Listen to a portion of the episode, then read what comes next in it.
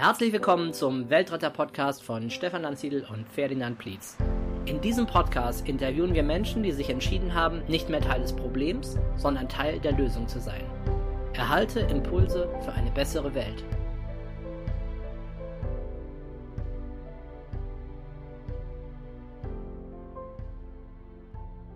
Ja, herzlich willkommen zum zweiten Weltretter-Podcast mit Stefan und und Ferdinand. Vielen Dank, hallo.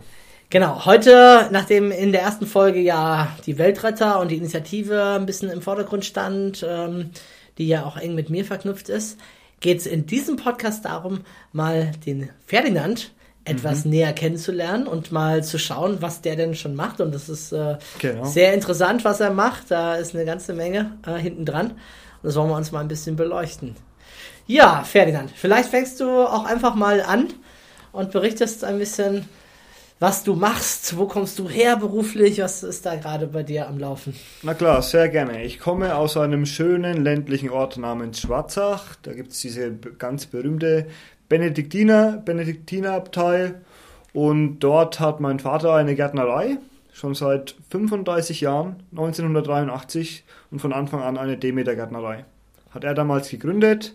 Demeter, das ist der höchste Bio-Standard, den es gibt. Und 1983 war ja Bio noch nicht so wie heute in aller Munde, sondern ich sag's mal ganz direkt, also Bios galten damals als Spinner. Das war richtig was Besonderes, ne? Also so extra Geld auszugeben dafür, um da was. Funktioniert sowieso nicht. Ne? Ja, ja, genau, klar. Ja. Also die Bauern von nebenan dachten natürlich, ja, wie soll das funktionieren ohne Kunstdünger und ohne Spritzmittel? Und mein Vater hat aber entsprechend seiner Überzeugung gehandelt, hat die Gärtnerei mit einfachsten Mitteln ausgerüstet, dann äh, hochgezogen und in den ersten Jahren haben wir diese Erzeugnisse dann wirklich auch nur über den Großhandel vermarktet, weil es auch ganz wenig Absatzkanäle gab für so hochwertige Bioprodukte. Ist heute kaum noch vorzustellen kaum vorstellbar. Heute importieren wir ja Bioprodukte, weil wir in unserem Land viel zu wenig davon produzieren und die Nachfrage viel höher ist. Das war natürlich Anfang der 80er Jahre, lange vor meiner Geburt, ich bin jetzt 30. Anfang der 80er Jahre war das natürlich noch ganz anders als heute. Und also, äh, also angefangen hat es mit dieser Landwirtschaft, mit dem, genau. mit dem einfach Hof. Ne? Wie stelle ich mir das vor? Ist das wie ein, wie ein Bauernhof und dann achtet man jetzt auf ein bisschen mehr auf die Kriterien halt? Ja, es ist, ich differenziere immer gerne zwischen Gärtnerei und Bauernhof, weil Bauernhof für mich voraussetzt, dass es da äh, eben noch Vieh gibt. Ah, okay, genau. Und Tiere gibt und die gibt es bei uns nicht. Also es ist eine reine Gärtnerei und mein Vater hat da auf ungefähr drei Hektar Fläche damals, was auch klein ist im Vergleich, hat er den Anspruch gehabt, möglichst viele verschiedene Kulturen anzubauen. Also das ist sein Verständnis von Gärtner und meins auch, dass man eben erstens mit der Natur wirtschaftet und mit der Natur lebt, deswegen Demeter, und zweitens, dass man auch eine Vielfalt anbaut und keine Monokulturen. Also er wollte diesen Erwerbsanbau möglichst so betreiben, wie es auch in der Natur vorkommen würde. Deswegen mussten diese beiden Kriterien, Vielfalt und Demeter, mussten dann einfach sein. Und dann haben wir, dann hat er, mein Vater, also das, wie gesagt, lang vor meiner Zeit, mein Vater hat dann noch gesucht, wie, er, wie man das attraktiver vermarkten kann, weil das Geschäft über den Großhandel einfach hart ist. Es ist so, dass der Großhandel von einem im Grunde verlangt, dass man ziemlich wenige Kulturen anbaut. Zum Beispiel, ja, wenn ich jetzt zur Gärtnerei Blitz gehe, dort bekomme ich immer nur Karotten und Kartoffeln, aber dafür in beliebiger Menge, weil er hat ja so viel davon und nicht so wie wir es gemacht haben, ja, der Blitz, der hat zwar alles Mögliche, aber immer nur 100 Kopf Salat und sowas. Mhm. Das war über den Großhandel einfach schwierig. Der Großhandel wollte, dass wir immer mehr rationalisieren, uns immer mehr spezialisieren. Und mein Vater wollte das nicht. Deswegen war dann zwangsläufig so die, ähm, ja, der Zwang, halt einen anderen Vermarktungsweg noch zu finden. Und dann mussten wir Direktvermarktung machen, also direkt vom Erzeuger an den Verbraucher bis auf den Essenstisch sozusagen dann vermarkten. Und da gibt es ja dann nicht mehr allzu viele Möglichkeiten. Entweder man geht mit seinen, man packt sich seine Lebensmittel einmal, zweimal pro Woche in den Bus und fährt damit auf den Markt, macht einen Marktstand, oder man hat einen stationären Laden, Das sind so die zwei häufigsten Möglichkeiten. Und die dritte Möglichkeit, was sich jetzt in den letzten Jahren erst immer mehr durchsetzt, ist natürlich, die Lebensmittel an den Endverbraucher auszuliefern. Biokiste nennt man das dann oder in unserem Fall Ökokiste. Genau. Das heißt, ich bestelle bei euch, äh, beziehungsweise ich krieg von euch in einem festen Rhythmus halt dann meine Sachen nach Hause geliefert. Die stehen dann bei mir vor der Tür. Ich kann sie gleich nutzen, muss nicht mehr irgendwo hinfahren oder hinlaufen und so weiter. Hab die frisch direkt vom Erzeuger von euch. Das genau. Ist die, das ist die Idee, genau. Ja, die Idee ist, dass du als Verbraucher weißt, von wem es kommt direkt. Wir können dir zu jedem, zu fast jedem Produkt, zumindest von den einheimischen Produkten, ähm, können wir dir dann immer sagen, was ist von uns. Und, und wenn es nicht von uns kommt, arbeiten wir natürlich noch mit sehr vielen Erzeugern aus der Region zusammen also wir haben zwar, wie gesagt, einen breit gefächerten Anbau, aber machen nicht solche Sachen wie Wurzelgemüse. Also wir machen keinen Rettich, wir machen keine Kartoffeln, machen keine Karotten, äh, Pastinaken, rote Beete. Das machen andere, darauf sind andere spezialisiert und wir haben halt das Konzept für viele kleine Erzeuger innerhalb unserer Region, sozusagen das Sammelbecken deren Produkte zu sein und aus diesen Produkten dann verschiedene Kistenvarianten zu packen und die Kisten dann zum Beispiel an euch, ihr seid ja Privatkunden bei, bei uns, zum Beispiel an euch auszuliefern. Also ihr kommt nach Hause, euer Wocheneinkauf steht schon vor der Tür und ihr wisst genau, woher die Sachen kommen. Mhm. Okay, jetzt machen wir mal äh, Low Level für die Menschen, die sich vielleicht noch nicht so damit beschäftigt haben.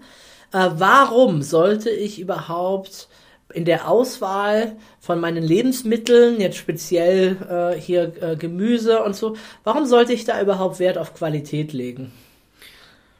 Ja, da verrät auch das Wort Lebensmittel schon ziemlich viel. Das beantwortet eigentlich schon die Frage. Wir sollten auf die Qualität unserer Lebensmittel achten, weil das unsere Mittel zum Leben sind. Also was wir in uns reingeben, zum Beispiel welches Salatöl wir in unseren Salat kippen, ist mir persönlich viel wichtiger wie das Öl, das ich in das Motoröl, das ich in meinen PKW kippe. Mhm. Und wir geben das in uns rein. Also ich sage ja, das, was ich in mich reingebe, das ist ja so das, womit ich meine Maschine am Laufen halte. Und da achte ich einfach auf Qualität. Und du würdest wahrscheinlich aus deiner Sicht dann auch bestätigen, das, was du an geistiger Nahrung in dich reingibst, also die Bücher, die du liest, die Podcasts, die du hörst und äh, was weiß ich, die Filme, die du schaust, das ist ja das, was du geistig in dich reingibst. Und ich finde, alles, was wir konsumieren, muss eine gewisse Qualität haben. Mhm.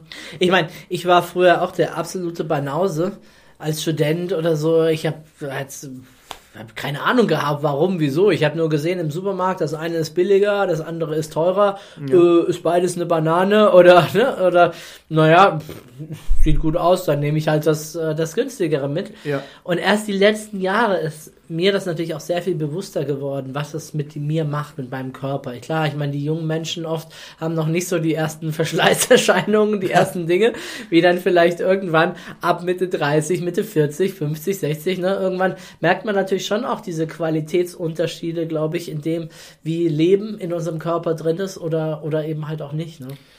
Ja klar, und ein ganz wichtiger Punkt ist halt, man muss erstmal den Unterschied feststellen. Und man stellt keinen Unterschied fest, wenn man immer nur die günstige Qualität kauft und immer nur die günstigen Lebensmittel isst. Ernährung ist eine reine Gewohnheitssache. Ich würde sagen, es ist wirklich zu 100% Gewohnheitssache. Wenn ich meinen Kaffee früher mit Zucker getrunken habe, dann konnte ich ihn immer nur mit Zucker trinken. Dann habe ich mir irgendwann abgewöhnt, meinen Kaffee mit Zucker zu trinken. Jetzt ist er mir zu süß, wenn ich Zucker reinkippe. Und so ist es bei allen anderen Sachen auch. Und es ist bei äh, mein Obst und Gemüse oder wenn ich jetzt viel Schokolade und irgendein Fastfood oder irgendwelche Süßigkeiten esse, ist es eben auch so.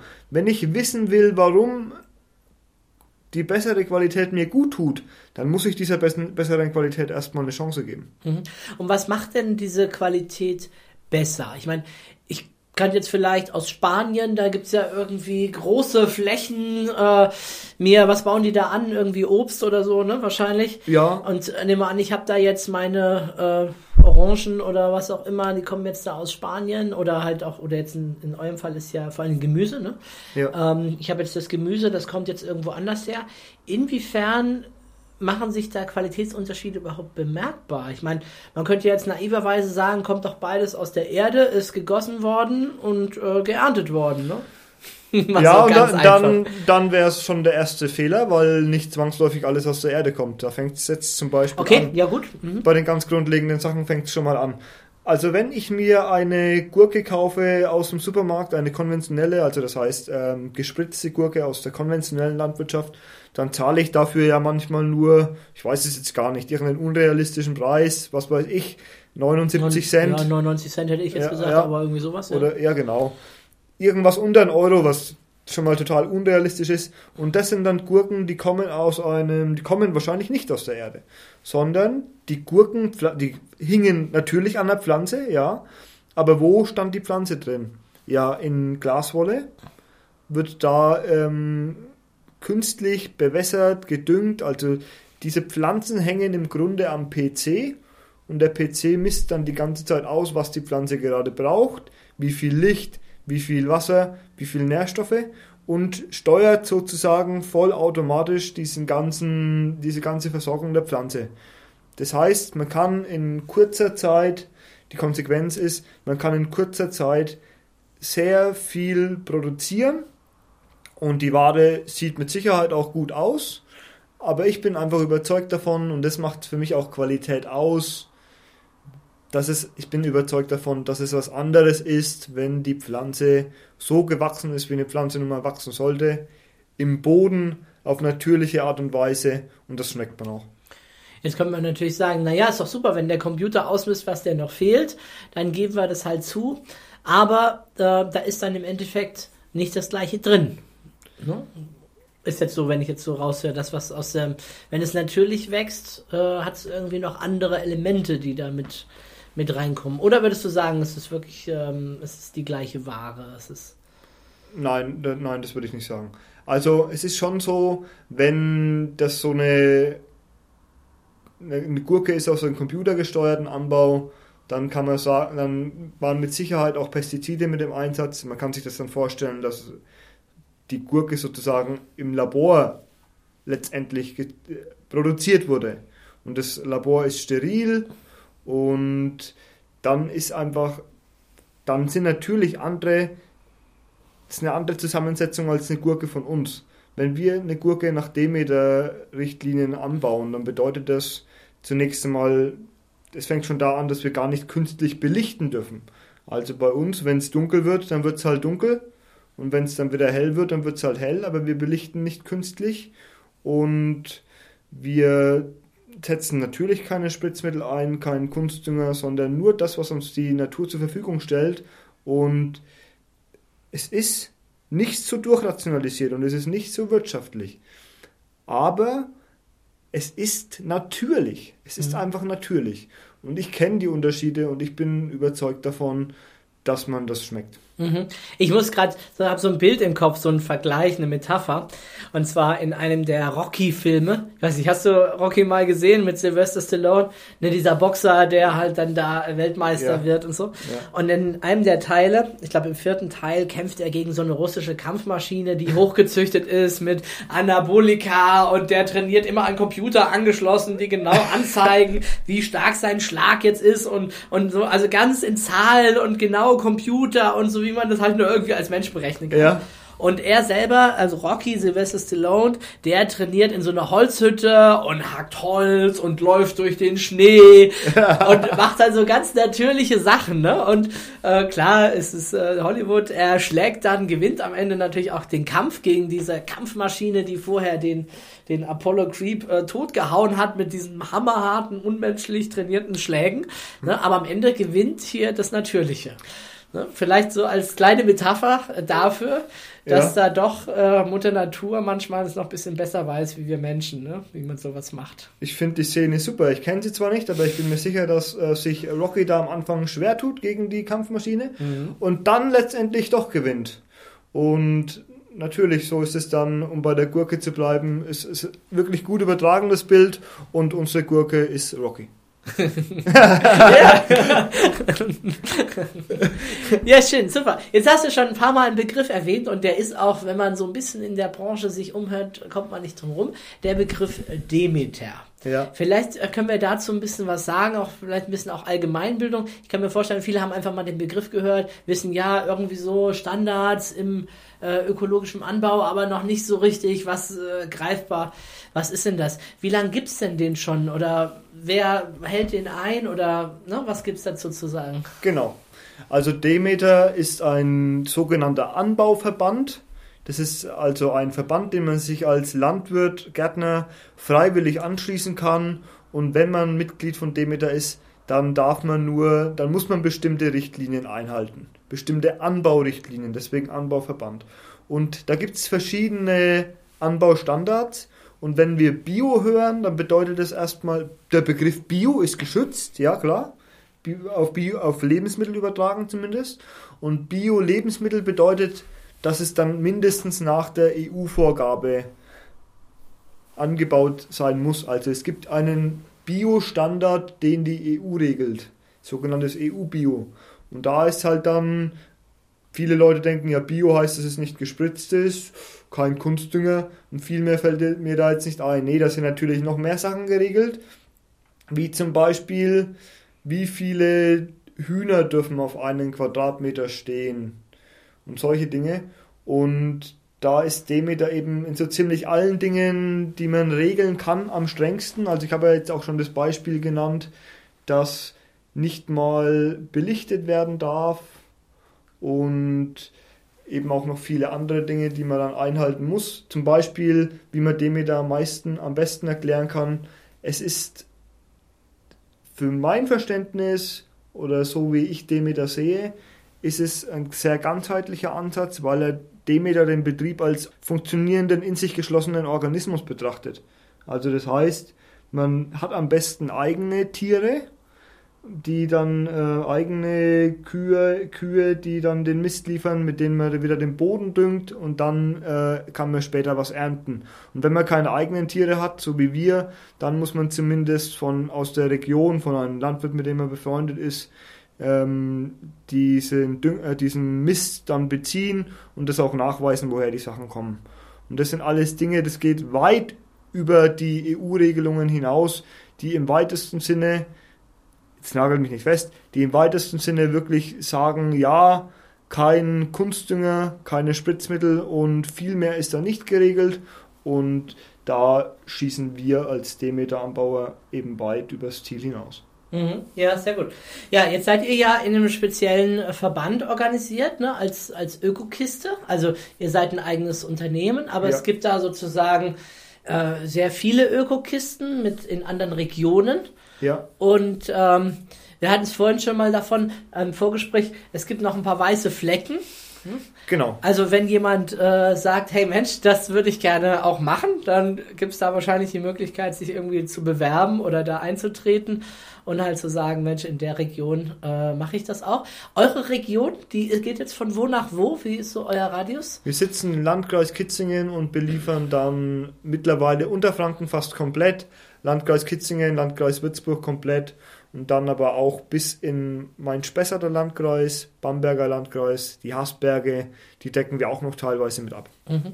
Was würdest du sagen, wie ist euer Beitrag zum Gemeinwohl oder was ist euer, äh, was ihr den Menschen und der Welt gebt oder inwiefern ist das, was ihr tut, äh, gut für die Welt? Ja, da gibt es wirklich viele Punkte. Also zum einen ist es so, was ich vorhin schon mal angeschnitten habe, wir haben viele regionale Lieferanten, viele kleine Lieferanten. Mhm. Das sind kleine Gärtner, die zu geringe Mengen anbauen, um direkt an den Großhandel zu vermarkten, in der Situation, in der mein Vater früher war und natürlich trotzdem möglichst einfach vermarkten wollen und einen möglichst hohen Preis für ihre Produkte erzielen wollen. Genau. Ist, Darf ich ganz kurz einhaken? Ja. Weil es ist vielleicht vielen nicht sofort klar. Also äh, lokal, das heißt, etwas muss nicht erst um die halbe Welt geschifft werden, muss nicht vielleicht erst auch, weiß ich gar nicht, eingefroren werden oder so, um überhaupt die, die, die Zeit zu überdauern oder reift dann vielleicht irgendwo auf dem Schiff oder ne, wie das auch oft funktioniert. Also eine große Tendenz im Rahmen der Weltrettung zu gucken, dass wir wieder mehr lokal haben und nicht Sachen um die halbe Welt schicken. Ja, das ja. ist ganz wichtig. Und das, das Zweite, was da auch schon drinsteckt, was du gerade gesagt hast, ist, dass es eben äh, kleine sind und nicht nur die großen. Es ist ja eine Tendenz oft maschinell, wirtschaftlich, einfach viel, gerade in der Landwirtschaft, viele, viel groß zu machen mit Maschinen. Und es gibt äh, wirklich Studien, die gezeigt haben, dass da einfach aus dem Boden nur ein Teil des Potenzials auch genutzt wird. Also ne, da haben wir uns auch schon drüber unterhalten. Ich hatte das Beispiel erzählt, wenn wir früher aufs Kartoffelfeld gegangen sind im Kindergarten oder Grundschule, ich weiß gar nicht mehr. Auf jeden Fall war es für das mich ganz eindrücklich, wie viele Kartoffeln wir da gefunden haben.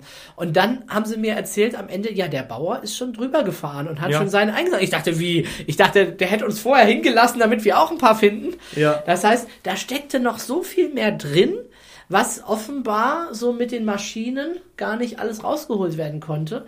Und je größer ein Betrieb, je größer die Flächen, umso, der ist dann schon wirtschaftlich, weil er halt mit wenig Zeit natürlich da seine Sachen rausholt, industrielle An äh, Anbaumethoden halt.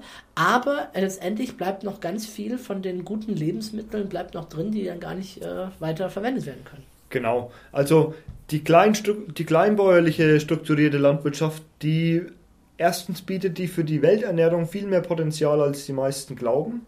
Und zweitens gibt es auch ähm, weniger maschinelle Verluste oder die Verluste, mhm. die durch die maschinelle Arbeit entstehen. Also ich, ich finde das mit den, ich bringe immer das Beispiel mit Karotten, aber mit Kartoffeln ist es auch gut. Ähm, es ist so, die, die großstrukturierte Landwirtschaft, die hat natürlich schon den ähm, Vorteil, wie du jetzt sagst, dass man mit wenig Personal sehr viel Output hat, sehr viel ernten kann.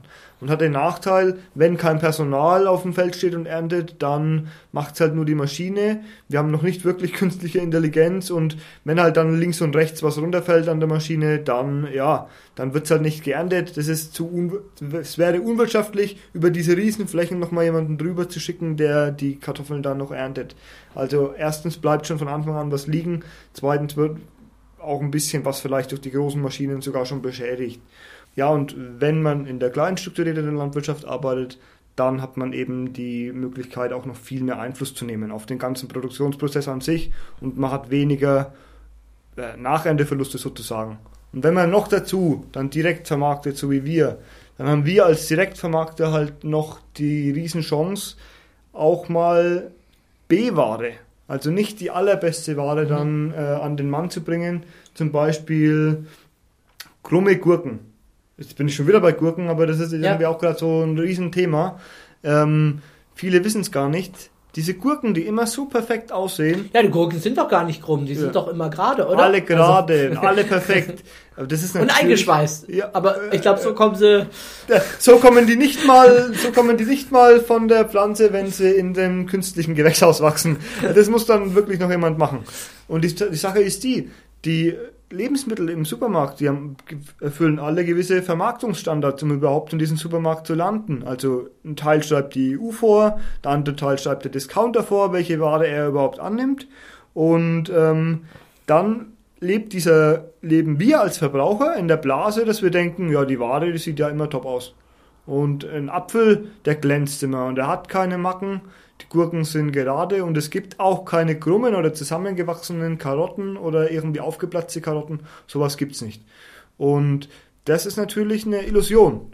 Und wir haben als Direktvermarkter dann halt auch die Chance, den Kunden zu sagen, den Verbraucher zu sagen, da, wir haben auch krumme Gurken und vermarkten die euch halt ein paar Cent günstiger, wenn ihr die haben wollt.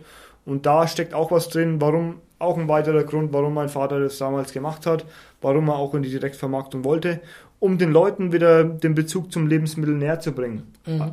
Also äh, wir halten fest, die Ware, die sonst im Supermarkt dann liegt, die wir halt nachher hinterher kaufen können, ist vorher schon mal ausgefiltert worden. Das heißt, da sind sozusagen die schönsten, die besten, die genormtesten. Vielleicht muss es auch in eine Schachtel packen, passen bei manchen Dingen. Ne? Das heißt, ganz viele Lebensmittel, die landen schon erstmal gar nicht im Supermarkt. So, das ist mal Punkt Genau, eins. ja.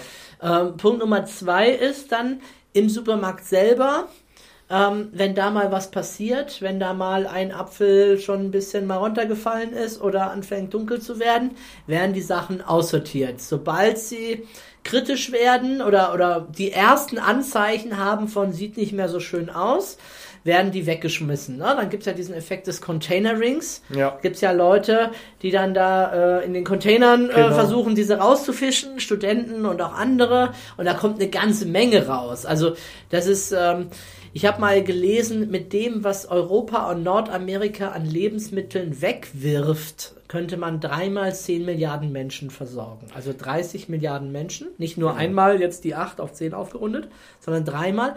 Und der größte Teil daraus kommt aus den Supermärkten. Jetzt wäre es aber natürlich fatal zu sagen, ihr seid die Bösen, die Supermärkte. Ja. Denn die Supermärkte sind ja auch nur so, dass sie sagen, na ja, wir wollen halt äh, es den Verbrauchern schön machen, dass die gut kaufen können. Und Ja. wenn das so da liegt, dann kauft halt keiner mehr, wenn da mal etwas bisschen angedatscht ist oder bisher nicht mehr so schön aussieht oder ähnliches. Genau. Insofern können wir uns natürlich da in die eigene Nase fassen und können sagen, ja gut, okay, vielleicht äh, kaufe ich auch mal etwas, was zwar noch gut ist, aber was vielleicht eine kleinere oder ein Apfel in der Sechserpackung hat die erste Delle und ich weiß, den werde ich mir nachher schnell das rausschneiden und dann essen, bevor dann nachher der Supermarkt wieder die ganze Sechserpackung wegwirft, weil es für die halt einfach wirtschaftlich ist, das so zu machen. Also ich meine, Definitiv. ich mein, wenn wir uns an den an den einzelnen Stellen der Kette anschauen, dann ist das wirtschaftsgetriebenes Denken wieder. Ne? Ja. Da, eigentlich kann man diesen Menschen von der Warte keinen Vorwurf machen. Nein. Wenn wir es natürlich von Blick von oben auf die Welt sehen, muss man sagen, sag mal, seid ihr blöd oder was? Die Großteil der Ernte bleibt neben den Maschinen liegen und ihr sagt, es lohnt sich nicht, den aufzuheben. Gleichzeitig sind eine Milliarde Menschen am Verhungern. Äh, das kann ja irgendwie so nicht richtig zusammengehen. Ihr schmeißt die Sachen weg aus dem Supermarkt und dann ist es noch ein, ein, ein Verbrechen, wenn man die nachher aus dem Container rausholt. Zumindest wenn der Container noch auf dem Grundstück des Supermarkts steht. Stimmt, ja, Das ist, Straftat. ja, das Ding. Ich habe mal bei uns erlebt, dass die, die Bäckereien haben das ja auch, doch, dass sie dann abends, da gibt es Franchise-Unternehmen, die sagen, hier müsst abends noch voll aufgefüllt haben. Dann, klar, das schön aussieht für die Kunden, Ja, klar, ja. verkauft ja mehr. Ja. Aber eine Stunde später, irgendwann werden die Sachen dann halt weggeschmissen. Und dann ging es an die Tafel und dann fing doch tatsächlich das Finanzamt an zu sagen, ja, Moment mal, wenn ihr das jetzt der Tafel spendet, also Tafel ist eine Organisation für Hilfsbedürftige, Ja. dann müsst ihr darauf die Umsatzsteuer abführen. Ach du Scheiße. Da haben die Unternehmer gesagt, ja, dann nutzt es uns gar nicht, dann schmeißen wir es gleich weg. Dann Ja. geben wir es auch nicht den Armen, sondern dann schmeißen wir es auch noch weg. Also Ja. äh, so aus jeder aus seiner Sicht, ne, der Finanzbeamte, ja, so sind die Gesetze. Ne? Jeder aus seiner Sicht tut und handelt, wie es ihm möglich ist und insgesamt kommt der größte Schwachsinn bei raus, wo man sagt, das kann doch nicht sein. Ich meine, wie darf das denn sein, dass Lebensmittel für uns nicht so wertvoll sind, dass wir sie in so einem Maße wegschmeißen, während gleichzeitig die Welt verhungert? Ne? Ja, also das darf natürlich gar nicht sein. Es ist natürlich so, ähm, wie du sagst, was in den Supermärkten landet, ist letztendlich immer ein Abbild dessen, was der Verbraucher will. Und ich habe letztens erst eine Studie des WWF gelesen. Ich glaube, es ist insgesamt in Deutschland ungefähr ein Drittel, was auf dem Müll landet. Und das teilt sich dann eben äh, auf in äh, sozusagen Nachernteverluste oder Ernteverluste. Da hat man die Verluste schon beim Ernten, was halt neben der Maschine liegen bleibt oder was dann direkt nach der Ernte gleich wieder aussortiert wird, weil die Karotte zum Beispiel aufgeplatzt ist. Dann hat man Nachernteverluste, die entstehen dann teilweise äh, beim Transport, wenn die Kühlketten nicht eingehalten werden, der Transport vom Erzeuger bis zum Händler. Dann geht im Supermarkt noch einiges verloren und äh, dann natürlich auch bei uns Haushalten wird noch einiges dann weggeschmissen, weil wir zu viel kaufen oder sehr spontan planen. Ja, ich habe jetzt gestern eingekauft, aber naja, heute ist Freitag, ich fahre jetzt doch mal übers Wochenende weg und solche Geschichten. Und für mich liegt das alles darin begründet, das, das darf einfach nicht sein. Und für mich, liegt, für mich liegt es einfach alles darin begründet, es liegt in den Argen, weil wir zu wenig Wertschätzung für Lebensmittel empfinden. Und Wertschätzung steht immer in direkter ähm, Korrelation zum Preis. Also ein, ein wichtiger Punkt ist wirklich, dass die Lebensmittel in Deutschland auch vergleichsweise viel zu günstig sind. Wir geben nur etwa 14% unseres Haushaltseinkommens für Lebensmittel aus. Das ist natürlich, wenn man jetzt wieder überlegt, ich mag das Wort sehr gerne, ich sage jetzt mal Lebensmittel extra deutlich und dann ja, 14% unseres Einkommens geben wir dafür aus. Das zeigt schon, dass da was nicht so ganz stimmen kann, finde ich. Wie kommt das, dass das so günstig ist, dass wir uns das leisten können? Ja, also es hat natürlich schon viel damit zu tun, dass bei uns äh, auch sehr viel Marktmacht herrscht von Seiten der Discounter. Also es gibt nur ganz wenige Lebensmittelanbieter und diese wenigen Anbieter, die können sich halt auch leisten, die Preise beim Erzeuger entsprechend zu drücken und die Nachfrage ist eben so, dass die Deutschen auch möglichst wenig dafür ausgeben wollen. Deswegen drücken auch die Ketten die Preise aus, aus wirtschaftlichen Gründen, weil sie Gewinn machen wollen und weil sie halt auch wissen, der Verbraucher will nicht dafür ausgeben, will nicht viel dafür ausgeben. Das fängt auch schon im Ausland an, bei der Ernte, wenn jetzt zum Beispiel Paprika geerntet werden in Spanien zur Winterzeit, wenn es bei uns keine Paprika gibt, habe ich mal einen ganz interessanten Bericht gelesen von einem ähm, so ein Exportmanager von einem spanischen Exportunternehmen, der kauft also von spanischen landwirtschaftlichen Betrieben die ganze Ware auf und verkauft die, und exportiert es dann nach ganz Europa. Und er sagt so, ja, also die A, die A-Klasse-Produkte, die kommen nach Italien oder nach Frankreich und äh, das, was am Schluss dann noch übrig bleibt, das könnt ihr den Deutschen liefern. die, die wollen nämlich sowieso nichts dafür ausgeben. Und äh, das liegt natürlich sehr viel in unserer Kultur begründet. Also wenn wir mal überlegen, in unserer ganzen Mentalität, wenn wir mal überlegen, bei uns, es erscheint wirklich so, als essen wir wirklich nur, weil wir überleben wollen. Also, wenn man das vergleicht mit Italien und Frankreich, die machen ja aus dem Essen immer ein Fest. Die machen da eine, die zelebrieren das richtig und die kommen mit der ganzen Familie zusammen und haben dann da schön ihr, wenigstens einmal am Tag ihr Essen und tauschen sich dann bei der Gelegenheit, das ist die soziale Zusammenkunft, tauschen sich bei der Gelegenheit noch aus und bei uns ist es so, ja, Schatz, ich esse auf dem Weg was, schau du selber, wie du dir irgendwie dein Essen besorgst. Mhm. Es hat einfach nicht so einen ähm, hohen Stellwert in unserer Kultur, deswegen auch weniger Wertschätzung und deswegen die geringen Preise. Mhm. Okay. Also ein Aspekt Wertschätzung, den kann ja jeder für sich selber ein Stück weit trainieren. Ne? Ich würde vielleicht auch mal sagen Achtsamkeit ja. dem gegenüber. Hast du da eine Idee oder einen Tipp, äh, wie jemand diese Wertschätzung stärken kann, wenn sie ihm jetzt kulturbedingt oder durch die Eltern oder so bis jetzt einfach noch nicht so da war, wie jemand da hinkommt, dass er dem mehr Wertschätzung gegenüberbringt? Klar, also mir hat, ich bin gar nicht bei meinem Vater auf der Gärtnerei aufgewachsen. Meine Eltern sind getrennt und ich hatte nicht so viel Bezug zur Gärtnerei, also bin auch nicht mit diese äh, so nah am Lebensmittel aufgewachsen. Und für mich war Essen auch, meine Mutter hat dann immer gearbeitet und Essen war für mich auch nicht so ein sozialer Punkt. Es war halt Essen, einfach so wie ich es gerade beschrieben habe. Ja, so so mehr notwendiges Übel als alles andere nicht hoch ähm, in meiner Wertschätzung. Und was mir halt wirklich sehr geholfen hat, ich meine, kann man jetzt nicht jeden raten, aber was mir sehr geholfen hat, ist mal in der Landwirtschaft dann mitzuarbeiten, um mal zu sehen. Und man muss auch gar nicht mitarbeiten, aber wenn man, wenn man mal in der Landwirtschaft arbeitet, dann konfrontiert man sich selber ja zwangsläufig damit, was da eigentlich alles dahinter steckt und wie viel Schweiß und wie viel Mühe und dann steigt die Wertschätzung ganz automatisch. Gut, es kann nicht jeder, das will nicht jeder, aber dann bleibt mir wirklich nur zu sagen, sich das bewusst zu machen und mal drüber nachzudenken was ist Essen, was sind Lebensmittel, welche Rolle spielt es für mich und spielt für jeden eine überlebensnotwendige Rolle. Und es fängt wirklich damit an, das kritisch zu hinterfragen und zu reflektieren.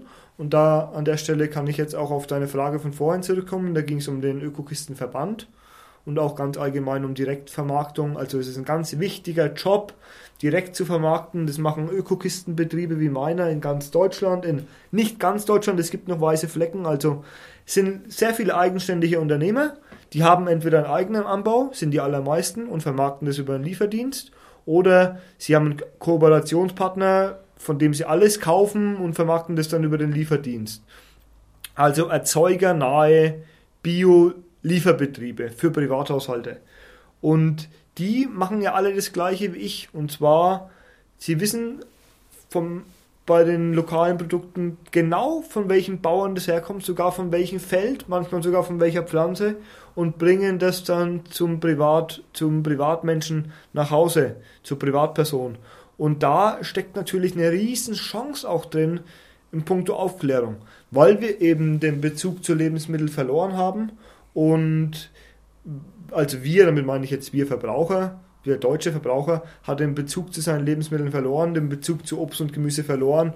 Und der Direktvermarkter, der also auch weiß, was dahinter steckt, der kann natürlich diese Wertschätzung wieder zurückbringen durch Aufklärungsarbeit. Mhm.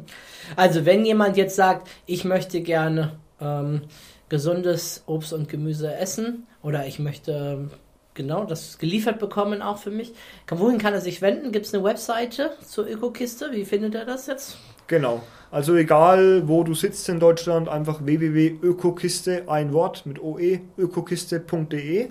Das ist die Verbandswebsite. Dann deine Postleitzahl eingeben und du landest dann eventuell bei dem Betrieb, der dich beliefern kann, wenn es in deiner Region einen gibt, der das Label Ökokiste trägt. Mhm. Möglicherweise gibt es andere Biolieferdienste, Biolieferdienste, die nicht der Ökokiste angeschlossen sind, aber vor allem in Süddeutschland und in auch fast in, überall in Deutschland gibt es mittlerweile Ökokisten und die haben alle in ungefähr das gleiche Geschäftsmodell, Direktvermarktung und die wissen, wo die Lebensmittel herkommen. Und das Gute ist ja auch, durch die Ökokiste, man weiß nicht nur, wo es herkommt und bekommt es geliefert, man hat sogar noch ähm, ein paar andere Vorteile. Und was ein großer Punkt ist, wir planen ja für unseren Kunden, wir schlagen dem ja schon mal eine Kiste vor, einen Kisteninhalt. Und das, den muss man aber nicht nehmen, glaube ich. Ne? Man kann genau. das auch äh, abbestellen oder umbestellen. Genau. Ne? Man wählt eine Kiste, die zu ihm am besten passt. Es gibt verschiedene Kategorien und den dann planen wir, dann schlagen wir euch schon mal eine Kiste vor. Und wenn da irgendwas drin ist, was euch nicht passt, dann könnt ihr das natürlich jederzeit abbestellen oder umbestellen. Aber das Gute ist, dadurch, dass wir das wenigstens den Vorschlag machen dürfen, wird man immer wieder mal mit der Möglichkeit konfrontiert, vielleicht mal was anderes auszuprobieren. Mhm. Sind wir mal ehrlich, die meisten Menschen sind Gewohnheitstiere, die kaufen sich immer nur das, was sie sowieso schon kennen. Karotten, Gurke, Brokkoli. So. Genau, genau.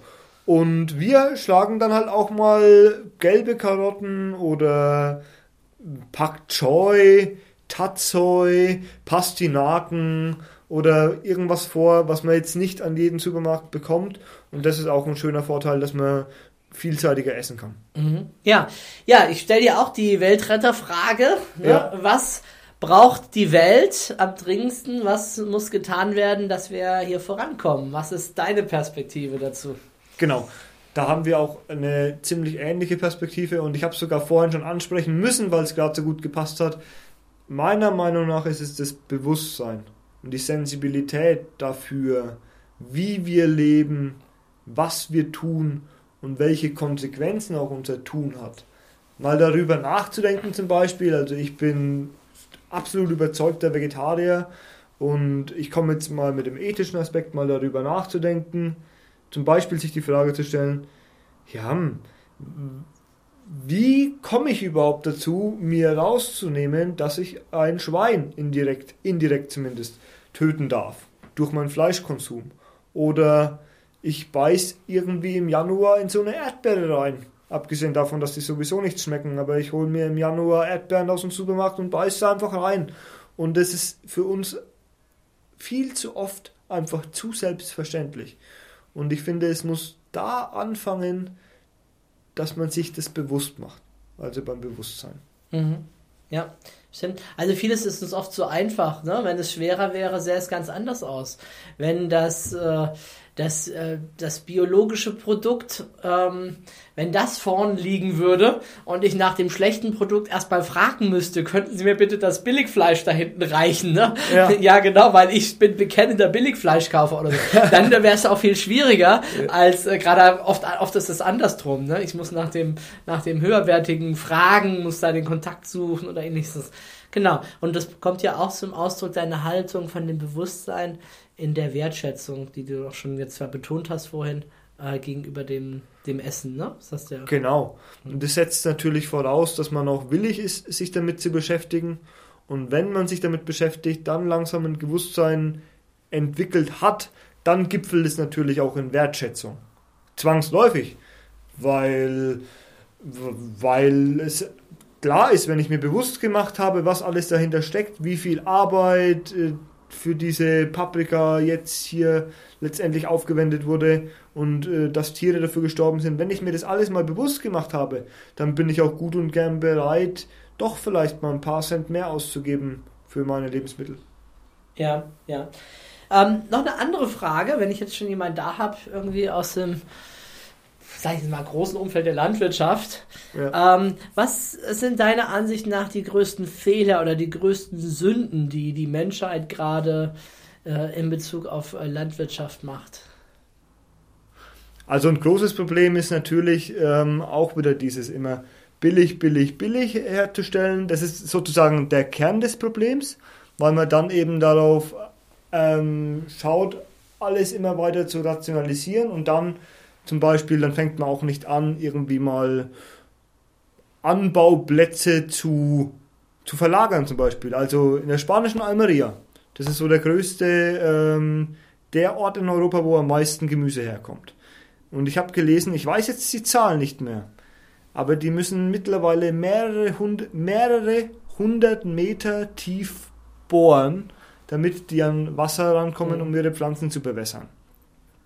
Und das liegt halt dann daran, dass ähm, der, der Verbraucher die Produkte haben möchte, immer haben möchte und dass alles immer verfügbar sein muss. Das ist, das ist wirklich so die Wurzel des Übels, mhm. würde ich sagen. Mhm. Also man kann schon sehr viel damit Dinge, die in der Landwirtschaft äh, laufen, zum Besseren wenden, wenn man sagt, ich ernähre mich erstens saisonal, und dann eben nur das, was gerade bei mir wächst, weil dann kann ich mir sicher sein, ja, das gibt halt meine Umwelt und die Ökologie auch gerade her. Also saisonal und äh, regional. Saisonal und regional, genau. genau. Ohne die ganzen Transportdinger und so weiter. Genau. Ähm, ist nicht auch ein großes Problem diese riesigen Monokulturen, dass äh, der Boden halt äh, zu einseitig benutzt wird, was dann später zu Bodenerosion, Wüstenbildung und so weiter führt? Genau also was wir wissen müssen und das, was wir uns auch wieder bewusst machen können, sowas wie Monokulturen, was heute zum Beispiel bei Mais oder Raps ganz ex extrem zur Anwendung kommt, das gäbe es ja in der Natur gar nicht. Das ist ja nur von uns diese, diese Rationalisierungswahn, dass halt, dass wir die ähm, Natur, also ich sage es jetzt extra mal plakativ, dass wir die Natur ähm, dafür, dass wir es versuchen, die natürlichen Abläufe durchzurationalisieren oder dass wir das auch wirklich tun. Das ist schon so ein Problem, dass wir zuwider der Natur handeln. Das ist, das kann man, glaube ich, auf so den Punkt bringen. Das ist eines der größten Probleme in unserer Landwirtschaft. Wir müssen viel mehr dazu zurückkommen, zur Vielfalt, was ich auch ganz am Anfang gesagt habe, was meinem Vater wichtig war, zur Vielfalt und zur Regionalität, Saisonalität. Wenn wir das hätten und dann noch dazu mit dem Bewusstsein und der Wertschätzung, dann, äh, dann wäre alles super. Mhm. Ferdinand, wer sind für dich noch Weltretter? Das können jetzt äh, Bekannte sein oder aber auch unbekannte Weltretter. Und warum würdest du sie so benennen oder warum findest du sie toll? Ja, für mich ist auch wichtig in dieser Weltretterinitiative, dass wir die kleinen, die niemand kennt, den Bauern von nebenan und die großen Namen, dass wir da von jedem mal was bringen. Weil die Kleinen eben zeigen, dass jeder bei sich anfangen kann. Es ist immer wieder so der Trugschluss, ja, ich als kleiner, ich als unmündiger Verbraucher, ich kann ja nichts machen. Das habe ich ja jetzt versucht bei den letzten paar Fragestellungen auch schon mal zu entkräften, dass es nicht stimmt. Jeder nimmt Einfluss. Und dann würde ich zum Beispiel, wie gesagt, durch den Ökokistenverband kenne ich zum Beispiel einen Land aus dem Düsseldorfer Raum, der hat einen Biolandbetrieb, einen ziemlich großen Betrieb, aber der auch sehr vielseitig anbaut, mit vielen Mitarbeitern, viele verschiedene Produkte anbaut und die über seinen Lebensmittellieferservice dann vermarktet. Und der Typ ist so ein richtiger Weltretter, weil er eben auch die Leute immer wieder aufklärt, was wichtig ist, seine Endverbraucher, die er direkt beliefert, weil er zum Beispiel auch krumme und zusammengewachsene Karotten vermarktet. Solche Leute wie er sind auf jeden Fall Weltretter. Dann kann man auch bekannte Namen bringen, also Ringana Naturkosmetik kennt vielleicht von euch jemand. Das ist die natürlichste Naturkosmetik, würde ich mal sagen, weil da wirklich nur natürliche Produkte in eine Nicht-Plastikflasche aus Maisstärke oder sowas abgefüllt werden. Das sind Naturkosmetikprodukte mit Haltbarkeitsdatum, weil das eben natürlich ist. Man könnte diese Kosmetikprodukte sogar essen. Ich habe es jetzt noch nicht probiert, also, äh, aber die sind auf jeden Fall, da stehen nur Inhaltsstoffe drauf, die ich auch verstehe. Sowas ist auf jeden Fall ein Weltretter-Ansatz, auf jeden Fall, würde ich sagen. Oder andere große Namen, äh, Nico Pech, das ist der äh, Papst für oder der Begründer der Postwachstumsökonomie, der eben auch darüber aufklärt, dass die Welt nicht unendlich, dass die Wirtschaft in einer endlichen Welt nicht unendlich wachsen kann. Das wären jetzt nur mal drei Beispiele, die ich auf jeden Fall als Weltretter nennen würde und ich hoffe, dass wir alle drei und noch viele andere für diesen Podcast gewinnen werden. Ja, super. Ferdinand, hast du noch hast du einen Buchtipp aus dem Themenbereich? Irgendwas, was du gerne gelesen hast, was dich da weitergebracht hat? Definitiv. Ich habe es dir auch vorhin empfohlen. Das, ein Buch hat mein Vater mir gegeben, bevor ich überhaupt zu ihm in die Firma bin. Der hat gesagt, hier mein Sohn, von Prinz Felix zu Löwenstein, Food Crash. Wir werden uns ökologisch ernähren oder gar nicht mehr. So heißt das Buch. Und das ist äh, sehr viel landwirtschaftlicher Input, also der zeigt eben auf, wie unser jetziges landwirtschaftliches System funktioniert und warum es eben ähm, unnatürlich ist, so wie es gerade läuft und wie es eigentlich laufen müsste, beziehungsweise wo der Hund begraben liegt. Also zeigt eben ganz klar auf, dass es äh, was falsch läuft und dass es letztendlich aber die Wurzel dessen immer unser Konsumverhalten ist. Das ist ein sehr gutes Buch, Food Crash. Super. Vielen Dank. Ja, Ferdinand, hast du noch was, was du in diesem Podcast den Hörern mitgeben möchtest? Das ist ja jetzt die zweite Podcast-Folge und ich freue mich einfach sehr darauf, dass wir, Stefan, den Podcast zusammen machen. Das wird, glaube ich, eine tolle Sache. Ich möchte euch dazu ähm, ermuntern, wirklich, äh, sagt's weiter, beteiligt euch an der Weltretter-Initiative, also schreibt Texte für die Website oder ihr könnt uns auch anschreiben und sagen, wenn ihr einen Wunsch habt für diesen Podcast, irgendwelche großartigen Persönlichkeiten, die man anbringen könnte, sagt uns das. Ich möchte euch einfach nur, ich möchte einfach nur an euch appellieren, euch daran zu beteiligen, denn das war auch äh, ursprünglich, glaube ich, deine Idee, Stefan, eine Initiative zu gründen, bei der jeder mitmachen kann. Ja, sehr gut. Also, das jetzt im heutigen Podcast war Ferdinand Plitz, der Mitinitiator, Mitherausgeber hier von diesem Podcast. Heute mal selber im persönlichen Profil. Er macht die Ökokiste in Münster-Schwarzach. Also, wer gesund essen möchte, kann bei der Ökokiste sich das liefern lassen und bestellen. Und ja, ich denke, wir haben viel gehört. Wichtiger Tipp war, das Essen mehr wertzuschätzen auch.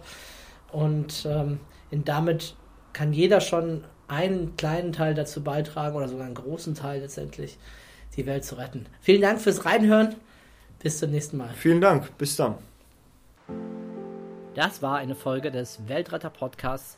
Möchtest auch du Teil der Lösung werden? Dann geh auf www.welt-retter.org und mach mit.